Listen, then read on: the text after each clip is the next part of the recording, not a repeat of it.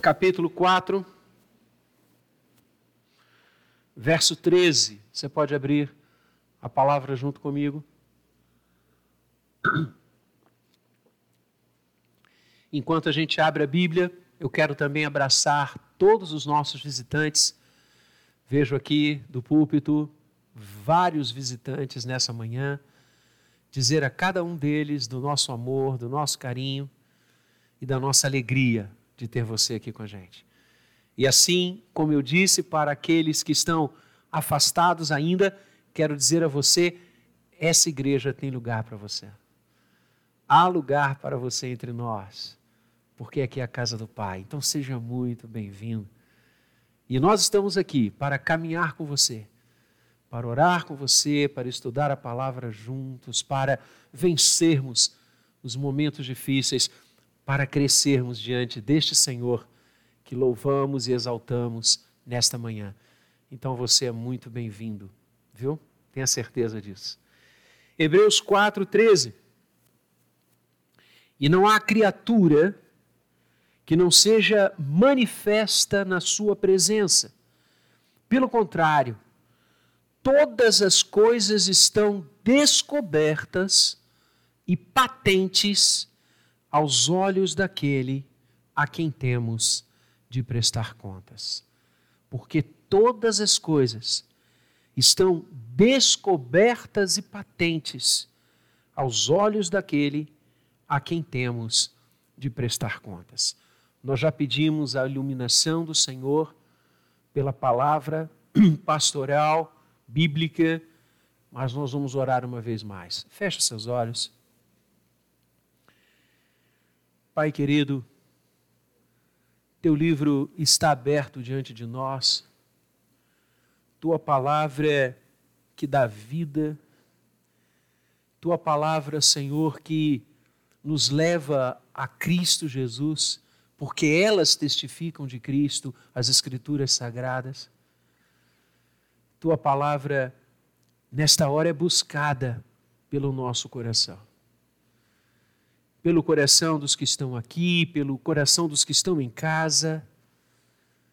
E nós rogamos que a iluminação que só o teu Espírito pode trazer recaia agora sobre nós e nos leve a compreender, a entender, a medir, a praticar e a compreender inteiramente o que tu desejas de nós. Fala, Deus, ao nosso coração. Fala, Senhor, que os teus servos ouvem. Assim oramos e aqui estamos, prontos ao teu mandar, no nome de Jesus. Amém. Amados, quando a equipe pastoral buscando ao Senhor, escolheu caminharmos na exposição da carta aos Hebreus, nós tínhamos certeza absoluta que o Senhor estava preparando a nossa igreja para alguns momentos muito especiais. Pela graça de Deus, essa igreja tem o feliz hábito de debruçar-se sobre os textos da Bíblia, sobre os livros da Bíblia. Já estudamos várias passagens das Escrituras, depois partimos para os livros, já nos debruçamos sobre algumas partes da Bíblia. Só a exposição de Romanos nós ficamos um pouco mais de três anos. E temos vencido vários livros Poderíamos até, quem sabe, aí um desafio para o ministério pastoral da igreja, porque as mensagens estão todas no site, lançarmos livros, comentários sobre as passagens que, versículo a versículo, nós expusemos no púlpito desta igreja já há anos, na graça do Senhor. Eis aí o desafio. E sabíamos quando o Senhor nos levou para Hebreus, que ele estava desejoso de preparar a igreja para momentos que nós estamos passando, que nós estamos vivendo. Porque desde que começamos essa exposição, e foi o reverendo Gabriel que deu start no livro, na carta aos Hebreus. Parece que o autor está falando hoje para a gente vivendo as realidades que nós estamos vivendo. É incrível a atualidade, é incrível como que as Escrituras, como eu dizia no domingo passado à noite, no culto das 19, quando preguei sobre Hebreus 4,12, o versículo que antecede o que lemos hoje, eu dizia que a palavra de Deus ela não envelhece, ela não fica rota, ela não se desatualiza, Ninguém precisa atualizar a Bíblia. Ela é.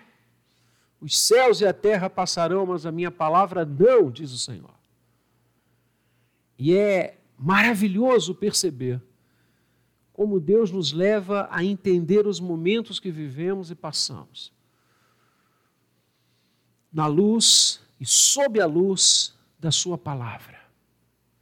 E eu sei que você como eu, tem percebido nesses últimos domingos que o Senhor está batendo numa tecla única para mim e para você. Eu tenho certeza que você já percebeu na sensibilidade espiritual que só o Espírito Santo pode nos transmitir, que o Senhor está nos levando a uma compreensão imensa de quebrantamento. De quebrantamento. E eu vou falar com você nessa manhã igualmente sobre isso. E eu orei muito durante a semana. Porque falar o que nós temos falado neste púlpito não dá ibope. falar o que nós temos falado deste púlpito. Os pastores da igreja têm se revezado aqui na carta aos Hebreus, e o que a gente tem pregado é duro, não enche igreja. Porque nós temos falado de pecado, nós temos falado de arrependimento, nós temos falado de coisas erradas diante de Deus que praticamos. Ah, você quer encher a igreja, pastor? Fala de autoajuda. Pastor, quer multiplicar a arrecadação da igreja? Fala que nós somos vencedores. Eu vou falar que nós somos vencedores porque somos mesmo, aliás, nós somos mais do que vencedores, por meio daquele que nos amou. Autoajuda não, mas a ajuda do Espírito eu sempre vou falar. Mas nós não podemos nos calar, principalmente quando temos o desafio de caminhar para e passo com a palavra sobre aquilo que o texto sagrado nos anuncia e o que Deus tem falado para a gente já há três ou quatro domingos é sobre arrependimento. É hora de nós nos curvarmos perante o Senhor pedindo perdão. É hora de nós confrontarmos o nosso coração diante de Deus. Como ele disse, não nos dê, Senhor, um coração incrédulo. Ouvimos isso domingo passado, ouvimos isso no domingo anterior e, quiçá, ouçamos isso até aquele dia venturoso que ele vier nos buscar ou que nos chamar à sua presença. Porque precisamos ser exortados pela palavra. E o contexto do versículo 13 é exatamente o final do verso 12. E como eu disse, eu preguei sobre isso domingo passado, no culto das 19, quando eu falei sobre a bendita palavra do Senhor. Palavra que é viva, palavra que é eficaz e palavra que é apta para discernir os propósitos e pensamentos do coração. Novamente, o autor fala do coração do homem como o fecho, como o centro, numa linguagem poética, bonita, a centralidade da vida. É isso que o coração nas Escrituras representa. Quando Deus diz, filho meu, dá-me hoje o teu coração. É exatamente isso, dá-me o teu viver, a centralidade do teu ser, dos teus projetos, dos teus pensamentos. E o autor de Hebreus, aos Hebreus, está dizendo que a palavra do Senhor, a palavra viva, palavra eficaz, ela é o juízo dos nossos pensamentos. A palavra traduzida por discernir, apta para discernir, eu dizia domingo e quero dizer de novo, significa exatamente um fecho de análise, um juízo. A palavra críticos em grego, que não significa falar contra, como a palavra crítica hoje suscita, mas significa analisar, julgar, estabelecer juízos. O que o autor está dizendo, querido, é que a palavra de Deus é o único farol efetivo, porque vem do coração dele, para analisar o nosso comportamento, analisar as nossas intenções, analisar os nossos propósitos, analisar as nossas metas analisar aquilo que ninguém mais sabe a não ser Deus na nossa vida. E aí ele fecha com esse verso 13, que nos dá arrepio se não fosse o Espírito Santo.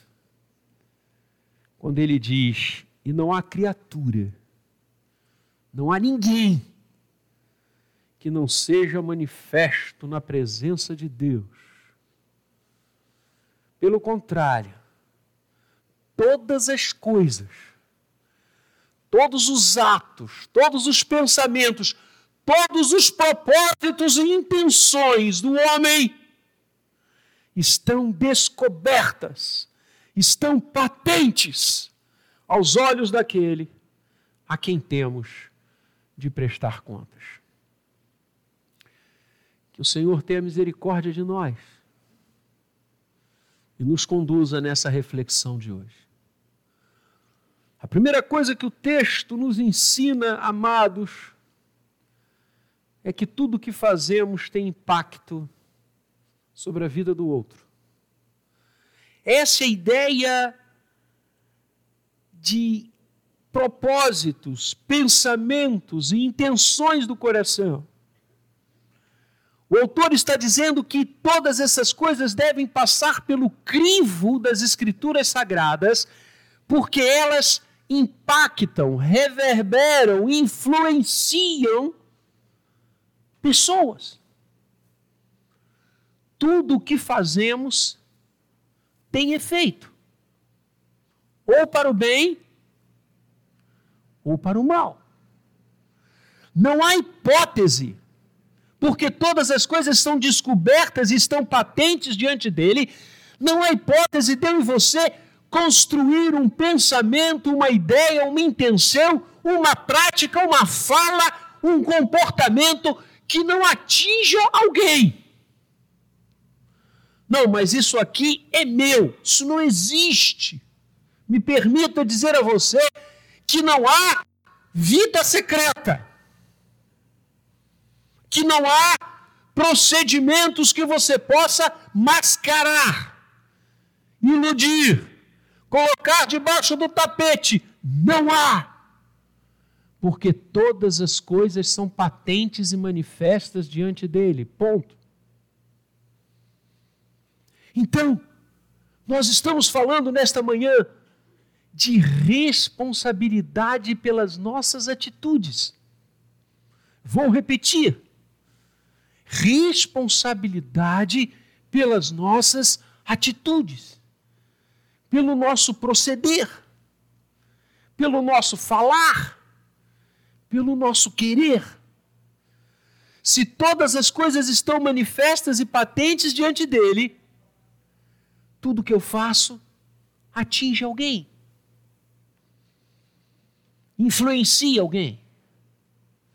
Para o bem ou para o mal? Porque não fazemos só coisas erradas. Fazemos muitas coisas certas. E essas coisas certas vão impactar positivamente. O que o texto está dizendo é cuidado com as coisas erradas, por isso, passe, verso 12, passe o seu pensar, o seu meditar, o seu querer, o seu construir a vida, os seus atos diários, passe pelo crivo da palavra e deixe a palavra julgar se isso é bom ou não. E se não for bom, se afaste porque você e eu iremos, com atos errôneos, impactar e influenciar de forma ruim pessoas, vidas e situações. A segunda coisa que o texto nos ensina é que não há nada encoberto aos olhos de Deus.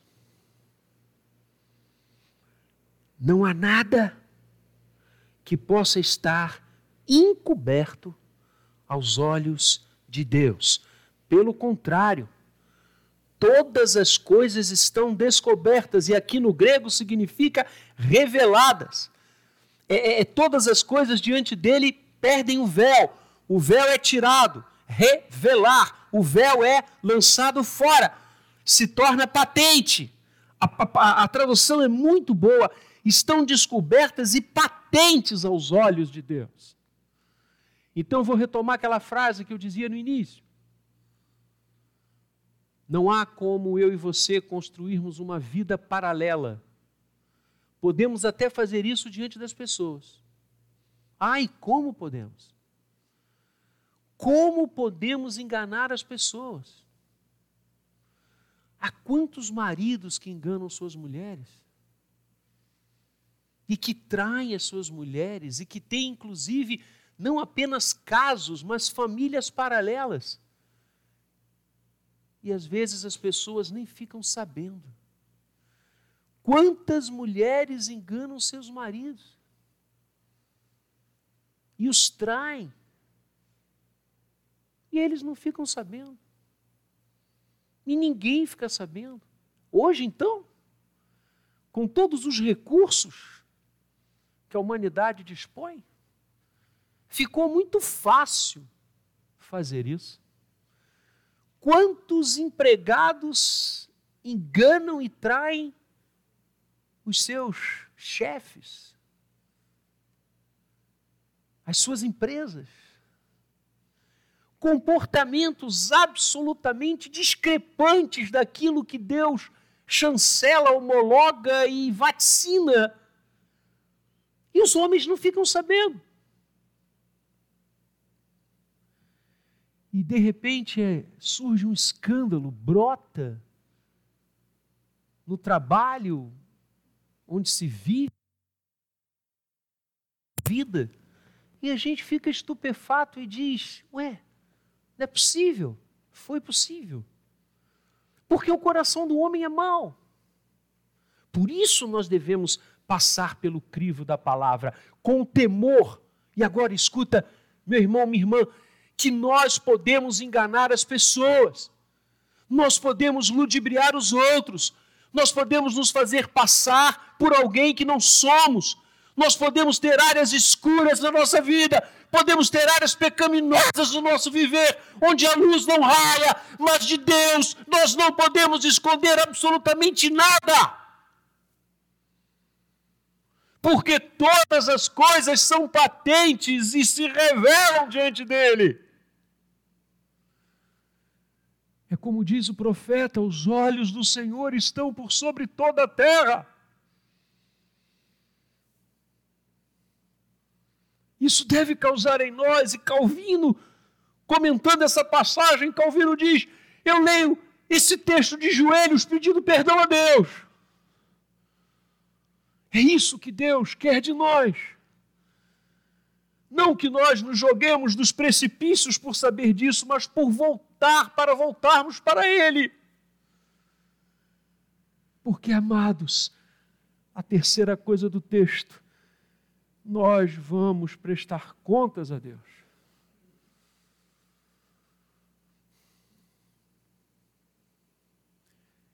Há um conceito maravilhoso, maravilhoso, que é o conceito da graça. Conceito ímpar das Escrituras. E não é só no Antigo Testamento, não é só no Novo Testamento.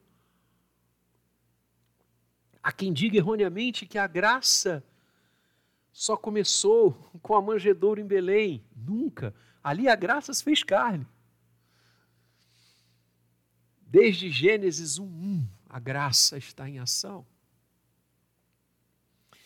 Mas eu quero tecer com você aqui hoje, igualmente, um conceito bendito, maravilhoso, que é o de vivermos inteiramente na graça. É a graça que nos justifica, é a graça que nos perdoa, é a graça que nos faz novos homens e mulheres, é a graça que varre a nossa vida, é a graça que espanta as trevas do nosso coração, da nossa mente. Mas, amados, esta graça bendita não pode ser jamais transformada em graça barata. Porque ao vivermos o conceito da graça barata, voltaremos à Idade Média das indulgências. O que, que está por baixo e por trás das indulgências? O que, que elas revelam? A falta de confiança na graça de Deus, porque se comprava o perdão, e a falta de vergonha na cara do povo, que achava que viver com Deus era uma graça barata. Eu peco, peço perdão, eu peco, peco, peço perdão, eu peco, peço perdão, vou pedir perdão antes de pecar e estou liberado. Parem com isso.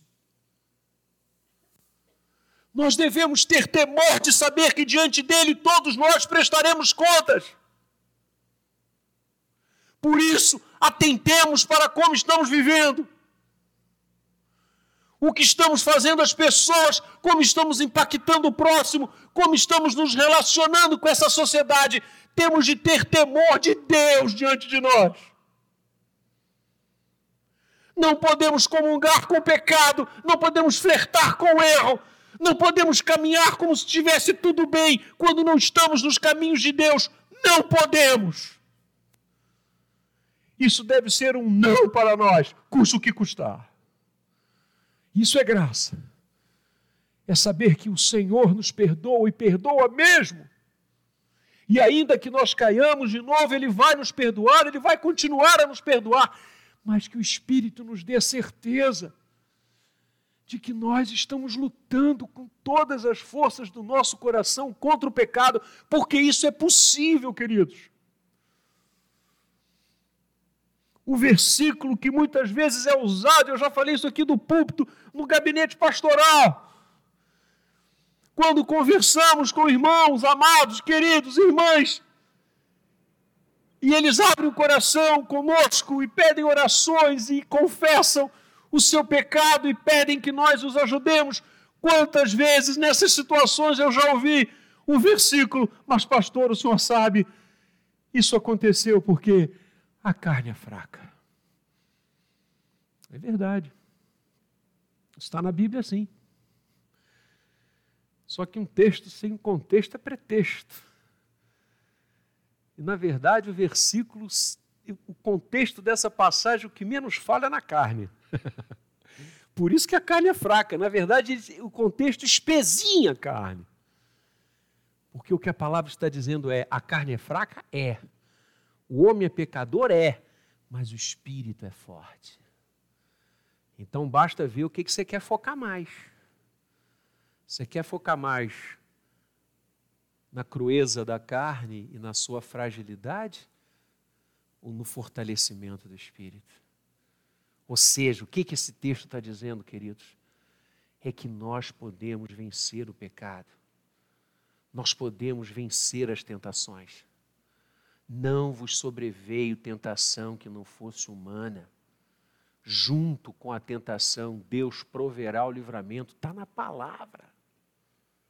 Resistir ao diabo e ele fugirá de vós. Está na palavra. Não andem com os pecadores, não se assentem com os escarnecedores, não vão pela mentalidade dos ímpios. Está na palavra.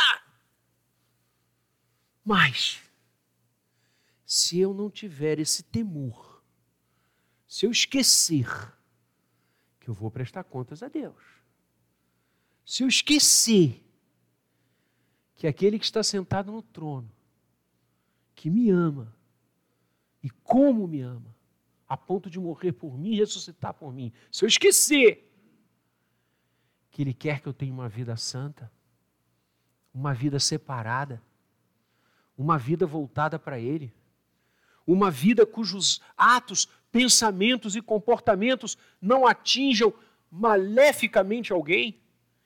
Alguém segundo o seu padrão de vida, cuja totalidade da vida descoberta e revelada diante dele é bênção e glória ao seu nome. Se eu me esquecer disso, eu viverei na vala da graça barata. E vou acabar achando que tudo bem.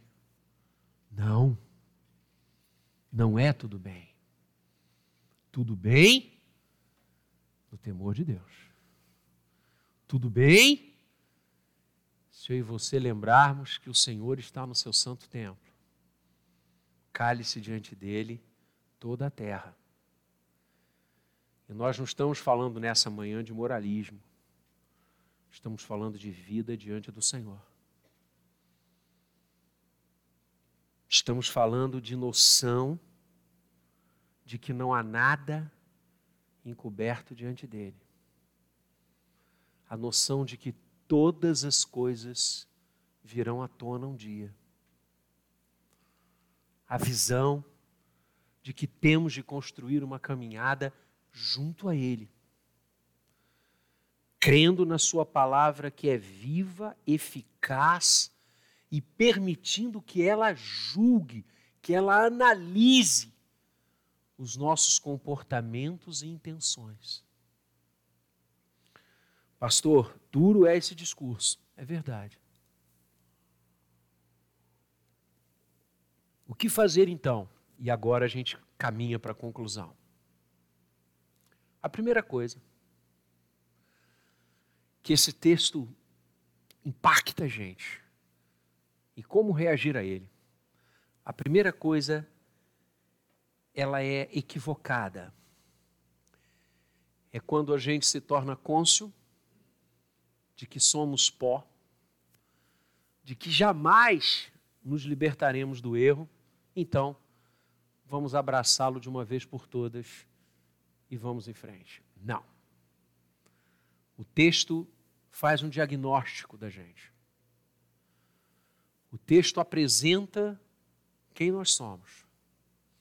Alerta que o pecado bate a porta.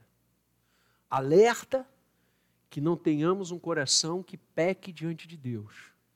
Alerta para que não tenhamos um coração incrédulo. Então não é para que eu e você nos desesperemos. O desespero bate, mas ele bate até a folha 2. Que bom que ele bate. E ele deve bater mesmo. Porque se nós não tivermos consciência de que estamos errados diante de Deus, talvez nunca estejamos ou tivéssemos tido diante dele. A folha 2 é a cruz. Porque agora sim, como agir diante dessa passagem? Rasgando as nossas vestes e nos cobrindo com cinzas, ou seja, as vestes lançadas na cruz e as cinzas que ficaram pelo chão do túmulo vazio. Esse texto deve nos levar a ter uma vida de arrependimento. Cristo já pagou as nossas contas. Essa é a certeza. Mas isso não é um salvo-conduto para o pecado. Por isso o conceito da graça e graça barata. Saber que as minhas contas estão quitadas não me faz contrair novas dívidas. Fazer e saber que as minhas contas foram quitadas me faz render graças ao Senhor e viver para a sua glória. Não há nada oculto diante dele. Então, tenhamos uma vida na luz. Tenhamos uma vida de arrependimento. Tenhamos uma vida de quebrantamento. E se nessa manhã, e eu orei por isso durante a semana, se nessa manhã Deus está mostrando a mim e a você. E a mim ele já mostrou algumas coisas enquanto eu estou pregando aqui. Se Deus mostrou a você coisas que você e eu devemos abandonar, vamos fazer isso agora. Vamos fazer isso agora. Porque não há criatura que não seja manifesta na Sua presença. Pelo contrário, todas as coisas estão descobertas e patentes aos olhos daquele a quem temos de prestar contas. Você acha realmente que tem alguma coisa da sua vida que está oculta diante de Deus? Eu e você achamos que podemos esconder coisas de Deus? Insisto, podemos esconder dos outros a maldade do coração, traição nos gestos, falta de amor no comportamento, intenções malignas. Tudo isso que faz parte do velho homem, a gente pode esconder do mundo inteiro, de Deus não. E como é que você acha que o coração de Deus fica quando ele olha para nós?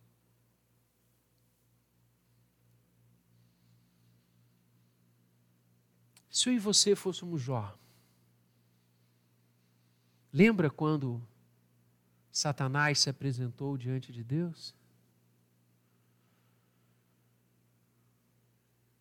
E ele disse: Venho de rodear a terra. E Deus disse: Viste o meu servo Jó? Tira agora Jó e coloca o seu nome. Tremor, né? Não dá um tremor em mim? Dá. E Deus fala de Jó com orgulho de pai.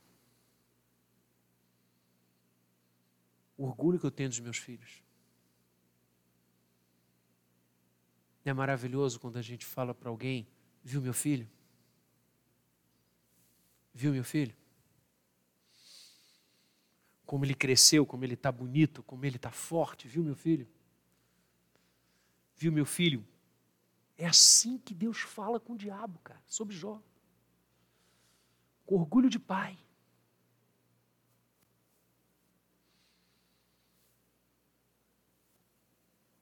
Imagine esse diálogo agora sendo travado entre o Senhor e Satanás, só que em relação a mim e a você. O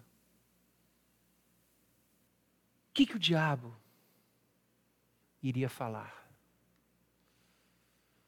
Jó era um coração tão na presença de Deus que a única coisa que Satanás levantou foi a seguinte: também, com tudo que ele tem, é fácil ser fiel a ti. É o pai da mentira mesmo. Não era nada disso. Tanto é que Deus diz: pode tirar, você acha que é isso? Você acha que ele é fiel a mim por causa do dinheiro que ele tem? Então pode tirar. Você acha que ele é fiel a mim por causa da família que está ao redor dele todos os dias, almoçando juntos e gerando felicidade? Você acha que é por isso que ele é fiel a mim? Pode tirar. Mas na vida dele você não vai tocar. Você acha que ele é fiel a mim por causa da saúde que ele tem? Quantos relatos, irmãos, nesses dois anos que vão correndo já de pandemia quase, pessoas que ligaram para mim aos prantos e disseram: Deus não me ama, pastor. Deus não me ama, porque eu estou com isso, estou com aquilo, minha família assim, assada. Eu dizia: não, não é isso, o amor de Deus é, é infinitamente maior. Não são as coisas, nem a saúde, é Ele. E veio aquele temporal sobre a vida de Jó, misericórdia. A vida daquele homem virou em segundos. Coitado.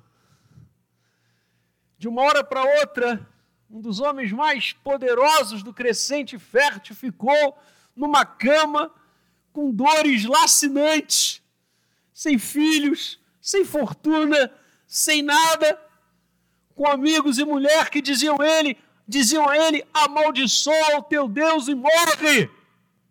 Maldito o dia que você nasceu. E ele ficou firme. Porque Jó sabia que todas as coisas são reveladas e estão diante do Senhor. E Jó sabia o coração que ele tinha. Não era um coração incrédulo era um coração banhado na graça, mas não na graça barata, mas na graça do Calvário, que a gente vai celebrar daqui a pouco. E ele ficou firme. E um belo dia, e Jó faz orações lindas, depois lê de novo o livro de Jó. E naquele leito, cheio de dores, coração dilacerado, se sentindo sozinho, abandonado, numa situação de miserabilidade, ele disse: Antes, Senhor, eu te conhecia de ouvir. Agora, os meus olhos te veem. Eu sei que tudo podes, e nenhum dos teus planos pode ser frustrado. E enquanto Jó orava, não só por ele, olha, a Bíblia diz que Jó orava por ele e pelos seus amigos. Enquanto Jó orava, um homem naquela situação clamava pelos seus amigos. Enquanto Jó orava, enquanto Jó dizia: Senhor, Enquanto Jó dizia: Senhor, os meus olhos te veem, a Bíblia diz que Deus mudou a sorte de Jó. E que Deus arrancou tudo aquilo que caíra sobre aquela vida. E Deus deu em dobro. Ah, queridos, é essa compreensão que esse texto deve nos levar. ficarmos firmes na presença dEle, não darmos aso ao pecado, não darmos aso a coisas que não glorificam a Deus, termos pavor dessas coisas, temos ojeriza a essas coisas. E enganosamente a gente acha que elas são boas, não são, porque boa é a vontade perfeita e agradável do Senhor. Então fiquemos firmes. Tenhamos uma vida pura diante dEle, em procedimento, em intenção, em coração, em olhar para os outros. Olhemos para as pessoas com amor. Olhemos para as situações como chances de glorificar a Deus. Isso é uma vida santa. E tenho certeza que Deus mudará a sua sorte. E tenha certeza que Deus nos tirará do monturo e nos fará sentar com os príncipes do seu povo. Há uma uma frase na parábola contada por Jesus em Lucas 15 quando o Senhor conta a parábola do pai amoroso, não do filho pródigo, há uma frase que muitas vezes não é destacada, na oração que aquele jovem que está disputando comida com os porcos faz para si mesmo. Quando ele conversa com a sua alma, ele está ali na pocilga, ele está disputando as alfarrobas, aquelas lavagens que os porcos comiam. Ele olha para si. Ele diz: caramba, quem eu já fui? Quem eu já fui? Eu já fui filho do Pai. Hoje eu estou me igualando a porcos, lembrando que o porco, tratar dos porcos era o mais baixo que um ser humano podia chegar na época contemporânea de Jesus. Então Senhor quis dar realmente um exemplo muito forte de como uma vida que não se atém de que todas as coisas são manifestas na presença dele pode chegar. Aonde uma vida que esquece que não há nada oculto diante de Deus pode chegar. E ele então cai em si e diz: pequei. Pequei. Começa aí. O caminho que nós temos de fazer começa aí. Esse texto tem que nos levar a falar isso. Pecamos. Erramos o alvo que Deus tem para mim, para minha vida, para o meu caminhar, para minha construção. Eu pequei. Isso é tão grave, queridos, que Davi orava pedindo que Deus o perdoasse do seu pecado oculto, daquelas faltas que Davi não conseguia vislumbrar. É isso. É esse temor que temos de ter no coração, é essa consciência. Pequei. E olha o que, que ele continua dizendo: pequei diante dos céus. Você impacta negativamente alguém quando seu comportamento, intenção e fala não são boas e bons. Mas o nosso pecado primeiro é contra Deus. Não nos iludamos primeiro é contra ele. Pequei diante dos céus e diante de ti. Ele pensou no pai, que estava em casa. Levantar-me-ei. Olha, é o passo da diferença. O texto não pode gerar em mim e você a certeza que somos pecadores a certeza que estamos condenados, a certeza que não venceremos o pecado. Não! O texto tem que gerar em nós isto: levantar-me-ei e irei ter com meu Pai. É hora do retorno, eu dizia isso no início. É hora do arrependimento. É hora do quebrantamento. É hora de ouvir a fala do Senhor Jesus. Vai e não peques mais. Vai e reconstrua a vida, porque o perdão de Deus é maior do que tudo, é graça. É isso que temos que fazer nessa hora. E eu quero orar com você. Vamos ficar de pé.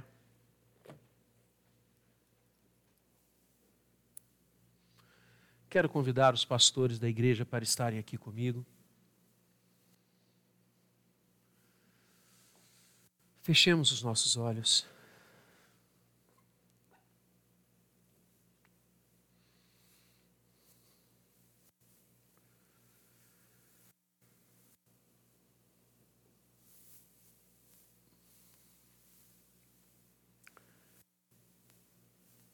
Em nome do Senhor.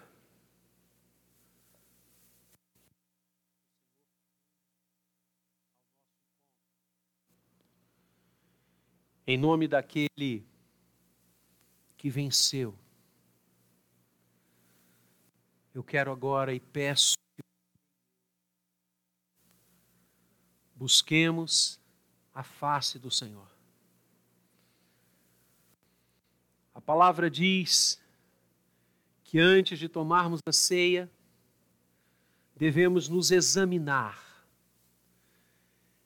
E o texto desta manhã veio ao nosso encontro exatamente para isso. Saber que todas as coisas estão reveladas e patentes diante de Deus nos manda analisá-las, nos manda nos examinar. Vê se há em mim, vê se há em você algum caminho mau. E diz a palavra, Senhor, se há algum caminho mau, leva-me no bom caminho. Vamos nos quebrantar diante de Deus nesta hora? Deus não trouxe você e a mim aqui à toa. O Senhor não nos trouxe aqui para passarmos tempo, para darmos um passeio. Deus nos trouxe aqui para falar ao nosso coração. Deus nos trouxe aqui para nos alertar, como o texto da Sua palavra nos alerta, que diante dele todos nós daremos conta. Então, agora, querido irmão, querida irmã, há alguma coisa em você que você deseja que Deus tire?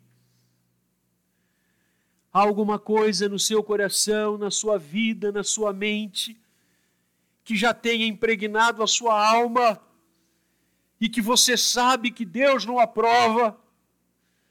que Deus não chancela, que você sabe que o Senhor não olha com bons olhos. Então aproveita essa hora e deixa a palavra viva e eficaz, que é Jesus, entrar no seu coração totalmente. E que haja quebrantamento em nós nessa hora e que nós nos quebrantemos diante dele e confessemos o nosso pecado. E digamos ao Senhor: pequei contra ti, contra ti somente, fiz o que era mal perante os teus olhos, de forma que serás justo no teu falar e no teu julgar. E saiba, minha irmã, meu irmão, que se você fizer isso agora, o julgamento de Deus já aconteceu. O perdão já veio. A lavagem completa no sangue de Cristo. O lavar abundante da graça que do Calvário emerge já lhe alcançou. Então vai, não peques mais. Vai, fuja disso. Isso não pode dominar você. Isso não tem mais força que você. Você é um eleito de Deus. Você não foi feito para cuidar dos porcos. Você não foi feito para disputar a comida dos porcos. Você não foi feito para tomar prato de lentilhas. Você foi feito para ter a bênção da primogenitura. Você foi feito para andar no caminho dos justos, e o caminho dos justos é como alvorecer, bendito e maravilhoso. Portanto, diga não ao pecado nessa manhã. Diga não às coisas que você sabe que não vêm de Deus na sua vida. Preste contas a Ele agora. Se quebrante. Rasgue suas vestes se cubra com cinzas que vem da cruz e do túmulo. E diga ao Senhor: refaça o meu coração, Pai. Perdoa-me. Lava-me completamente. Afasta os meus pés dos caminhos que não são teus. Peça isso a Deus agora, como eu estou pedindo e saiba que eu sou o primeiro da fila. Saiba que você pode vir atrás de mim, porque eu vou primeiro. Eu quero ter uma vida que honre a Deus em tudo. Na minha fala, no meu pensar, no meu agir, no meu querer, no meu proceder, no meu sonhar, no meu administrar, no meu tratar as pessoas, no meu tratar a minha família, no meu tratar a minha igreja. Eu quero que tudo na minha vida. Então venha,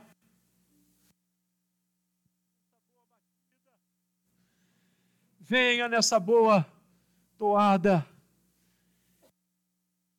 na presença dEle. O Senhor morreu por nós, para que tivéssemos vida e vida. Não gera abundância. Pecado gera sofrimento, dor e morte. Ore agora. Fale com Deus. Abra o coração. Aproveita essa oportunidade que a graça está dando a você e a mim nessa manhã, de colocar a nossa vida em dia com o Senhor. Abra os armários, os baús, as caixas do seu coração. Bota tudo na luz, na luz da ressurreição. Aquela luz que fez o rosto de Moisés brilhar. Coloque tudo diante do Senhor, porque não há nada oculto diante dele. Então entrega para ele. E peça para a misericórdia envolver o seu coração, a sua vida, a sua alma, a sua casa. Faça isso agora. Eu quero orar com você. Estamos todos de olhos fechados, aqueles que estão em casa também. Se você nessa manhã quer vir após mim, pois eu sou o primeiro da fila. Se você deseja quebrantar-se, pedir perdão, pedir, para Deus lavar cada pedaço da sua alma, cada centímetro do seu coração, do seu corpo, da sua mente. Se você deseja isso, se você sabe que os seus atos influenciam, impactam vidas e você quer que essa influência seja bênção, se você quer andar nos caminhos do Senhor, aí onde você está, aqui na igreja, em sua casa, onde você estiver me ouvindo agora, erga uma das suas mãos. A minha já está erguida. Porque eu quero que Deus me lave. Eu quero ser um novo homem na presença dEle a partir de agora. Eu quero tirar as coisas que não vêm dele do meu coração. Eu quero tirar aquilo que não glorifica o meu Senhor da minha mente. Eu quero viver diante dele. É isso que eu quero. Se você quer também, aí onde você está, levanta a mão, no gesto de entrega, no gesto de quebrantamento diante do Senhor, diante da cruz, e receba o abraço de Deus. Como aquele pai que estava na estrada, olhando dia a dia, se o filho vinha ou não. E quando ele o avistou, ele correu e o abraçou e o beijou. Receba nessa hora, querido, querido, o abraço e o beijo do Pai. Sim, porque a fala dele é uma fala de perdão, nunca de condenação. É uma fala de restauro e não de forca. Mas vá para ele. Mergulhe na graça, nunca na graça barata. Saiba quem você é. Saiba quem você é. E diga não ao pecado. E viva para a glória de Deus. Ó oh, Senhor amado, Que bênção a tua palavra nos exortar. Que bênção a tua palavra nos sustentar. Que bênção saber que podemos voltar para o Senhor a cada hora, a cada instante, a cada momento da vida. Que bênção saber que o teu perdão é como bálsamo. Recebe o nosso coração na tua presença. E agora, Pai, nós consagramos os elementos desta mesa. Mesa que fala do teu amor maior, do teu amor sem igual. Mesa que nos descedenta, que nos sacia em Cristo. Aquele que firma os nossos pés sobre Ele mesmo, que é a rocha. Não queremos andar em areia movediça, Senhor, queremos ter os pés plantados na rocha que é Jesus. Assim, Pai, nós oramos para que o teu povo, nesta manhã, ao participar destes elementos, receba graça, misericórdia, perdão, unção, para continuarmos a viver na tua presença. Assim oramos, no nome do Senhor desta mesa, Cristo Jesus. Amém.